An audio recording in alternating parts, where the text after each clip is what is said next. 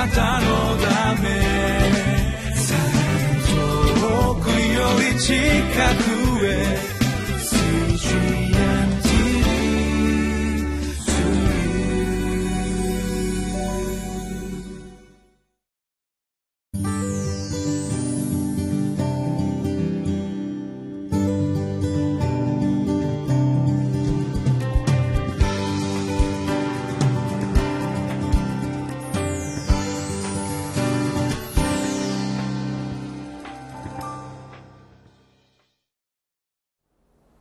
CGN テレビ」をご覧の皆さんこんにちは。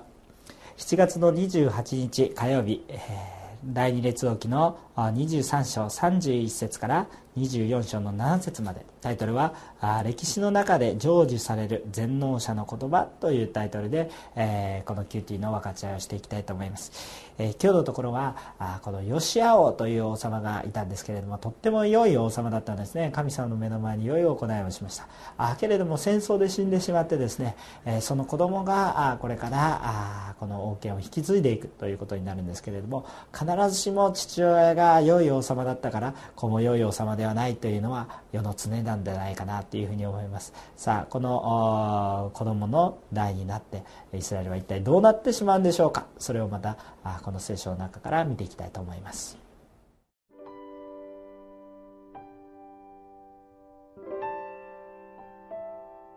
列王記第2 23章31節から24章7節エホアハズは23歳で王となり、エルサレムで3ヶ月間王であった。彼の母の名はハムタルと言い、リブナノでのエレミアの娘であった。彼はその先祖たちがしたように、主の目の前に悪を行った。パロネコは彼をエルサレムで王であった時に、ハマテの地リブラに幽閉し、この国に銀百タラントと金一タラントの過料を課した。ついでパロネコは、ヨシアの子エルヤキムをその父ヨシアに変えて王とし、その名をエホヤキムと改めさせた。エホアハズは捕らえられてエジプトに来てそこで死んだ。エホヤキムは銀と金をパロに送ったが、パロの要求するだけの銀を与えるためには、この国に税を課さなければならなかった。彼はパロ猫に送るために、一人一人に割り当てて、銀と金をこの国の人々から取り立てた。エホヤキムは25歳で王となり、エルサレムで11年間王であった。彼の母の名はゼブダと言い、ルマノでのペダヤの娘であった。彼はその先祖たちがした通り、主の目の前に悪を行った。エホヤキムの時代にバビロンの王ネブカデネザルが攻め上ってきた。エホヤキムは三年間彼のしもべとなったが、その後、再び彼に反逆した。そこで主は、カルデア人の略奪隊、アラムの略奪隊、モアブの略奪隊、アモン人の略奪隊を使わして、エホヤキムを攻められた。ユダを攻めて、これを滅ぼすために彼らを使わされた。主がそのしもべである預言者たちによって告げられた言葉の通りであった。ユダを主の前から除くということは、実に主の命令によることであって、それはマナセが犯したすべての罪のためであり、またマナセが流した罪のない者の血のためであった。マナセはエルサレムを罪のない者の血で満たした。そのため主はその罪を許そうとはされなかった。エホヤキムのその他の業績、彼の行ったすべてのこと、それはユダの王たちの年代記の書に記されているではないか。エホヤキムは彼の先祖たちと共に眠り、その子エホヤキンが代わって王となった。エジプトの王は自分の国から再び出てくることがなかった。バビロンの王がエジプト川からユーフラテス川に至るまで、エジプトの王に属していた全領土を占領していたからである。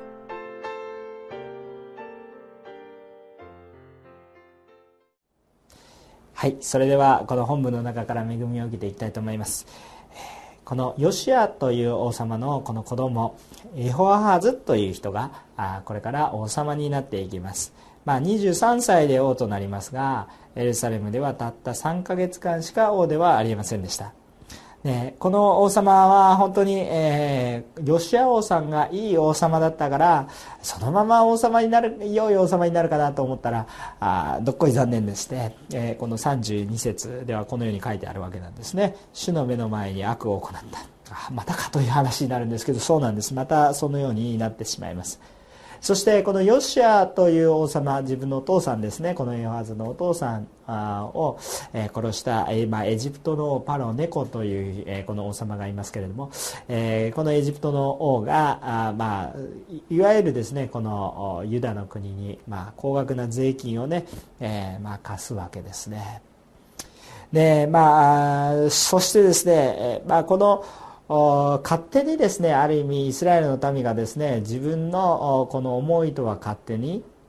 王様を立ててしまったという部分がありましてですねそのことはですねまああんまりこのエホアこのパロネコにとってはですね気に入らない、えー、いや勝手にお前たちは自分で王を立てたとね相談もせずに王を立てたということで気に入らなかったわけですね。ですからパッと取ってしまって、えー、このエファーズっていう人を捕らえてしまってエジプトに。行ってそしてまあそこで死ぬまで置いていたというそのようなことになるんですね。そしてその王様に変えてこのエジプトに都合の良い、まあ、エジプトの影響をもろに与えることのできる王様を選びます。この王様はもちろんヨシアの子なんですけれどもこの人の名をエルヤキミそしてこの名前もポッと変えちゃってエホヤキムという名前に変えて王様にしてしまうんですね、まあ、このエホヤキムという王様は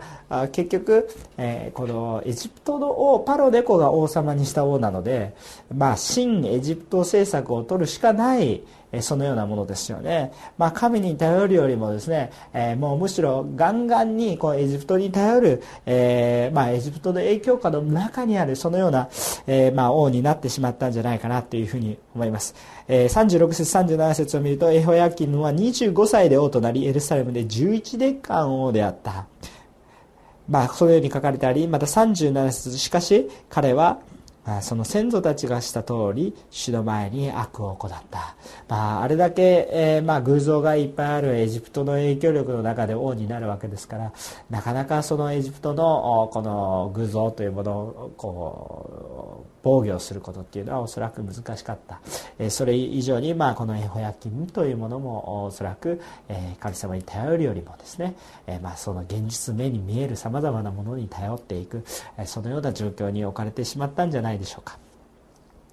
えー、ところがエホヤキムの時代にですね、えー、この24章の一節になりますとあ今度はエジプトではなくて今度はアシリアでもなくてそのアシリアを滅ぼしたバビロンというのがねまたまたまた出てきますね、えー、このバビロンというのが出てきてこのエホヤキムの時代にこのバビロンの王ネブカデネザルが攻め上ってくるわけです。でエホヤキムは3年間彼のしもべとなったがその後再び彼に反逆するわけですね。まあもう本当にこのユダという国はあ大国に囲まれてまあ小国であったかもしれません当時。まあ彼らに比べれば小国であったでしょう。まあ長いいものには巻かれろというような政策をですね、えー、まあ続けていくんですね、えー、ところがですねこういうことはですね単に国と国の利害関係だけじゃなくてそこに主の働きがあります。2節を見るとそこで主はカルデア人の略奪隊アラムの略奪隊モアブの略奪隊アモン人の略奪隊を使わしてエフヤキムを攻められた。ユダを攻めてこれを滅ぼすために彼らを使わされたと。主がそのしもべである預言者たちによって告げられた言葉の通りであったとこのように書かれているわけなんですね。神様がもう裁きのためにもう本当に使わしますよ。もちろんここに書かれている人々が神様に本当に寄り従っていたものではなくて単にこの裁きの道具として用いられましたよということが書かれてあります。それは何の裁きかっていうと3節に書かれてあるようにユダを主の前から除くということは実に主の命令によることであって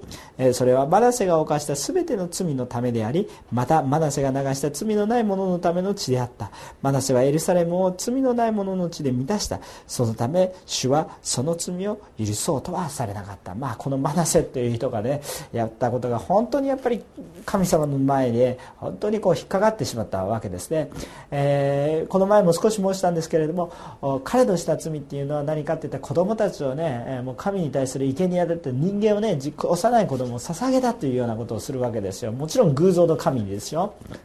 ね。それをなくすためにイスラエルの民を本当にこう用いたのにまあミイラ取りがミイラになってしまったという話ですね。ですから非常にこの神様はそれに対して怒りを覚えられたんです。いやあなたを性別させたこの民であるのにいや性別してないじゃないかということで非常に怒られたんじゃないかなということを思うんですね。でそのことに対して怒られ、えー、そして、えー、まあその通りにですねえー、そういうことをする者にはやはり、え、神様が懲らしめを与えるということなんじゃないかなということをですね思わされます。その結果、まあ、エホヤキムはですね、えー、まあ、そのまま先祖たちと共に眠りというふうに、えー、6節には書いています。そしてその後のエホヤキンが変わって王となっていきます。まあ、歴代史なんかを見るとですね、えー、まあ、バビロンに連れて行かれたなんていうことも書かれてあります。ですからこの2つを整合性を合わせるとおそらくエホヤキがですね、えー、の話を聞いてこのバビロンに補修されるその時を聞いてそれを聞きながら死んだのか、えー、そのようなギリギリのタイミングで亡くなったそのようなことかなというふうに思います。しかし本当に、えー、彼らが神様に従って、まあ、歴史にただレバーはないかもしれませんけれども神様に従っていると随分と歴史は変わったんじゃないかなっていうこともここから思うことがあります。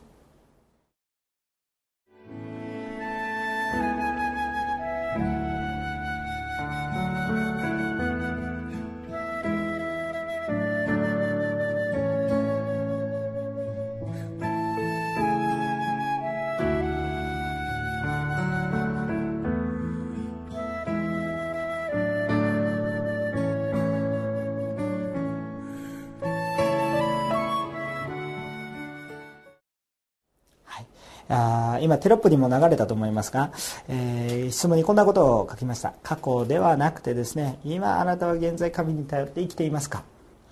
えー、このヨシアっていう彼らのこの2人の王様のお父さんはですね非常に良い王様でした、えー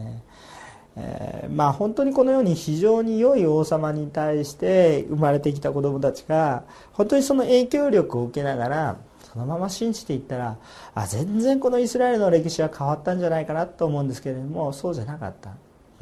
私たちの信仰の中にも誰かの信仰で私は大丈夫だじゃなくてあなたは今どういうふうに歩んでいますか？かつて私は一生懸命伝道したし一生懸命信じていたしもう疲れちゃって今はどうでもいい。そういうことじゃなくて今あなたはどう生きていますか？ということが非常に大切なことだと思います。ヨシュアは素晴らしい王様でした。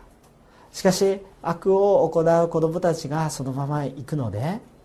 やはり神様はそこのところでやっぱり裁きを送られるもちろんその元凶になったのはそのもっと遡ってマナセという王様のことなんですけれどもしかしそこで本当に主に悔い改める者がいるならばやはりこの雰囲気は変わっていったんじゃないかなということを思うんですね、えー、悔い改めが起こり本当に神様に立ち返ることが起こっているならばあ本当にこの壮絶なさまざまな苦しい思いというものはおそらくも軽減されていったんじゃないかなっていうふうに思います。本当にこのことを通して思うことは私の父の信仰とか私の母の信仰とかではなくて今これを見られているあなたは主を信じますか？私は昔主を信じていたとかももしくは昔熱心だったけど今は何かもうそう違うものになったそういうことではなく今あなたは熱心に主を求めますか？神様の関心は今ここにあります。現在いつもあなたが今神様を見ているか。今日今キューティーを共にしています。主を見上げましょう。今あなたが神様を見られていることを主は喜んでいると思います。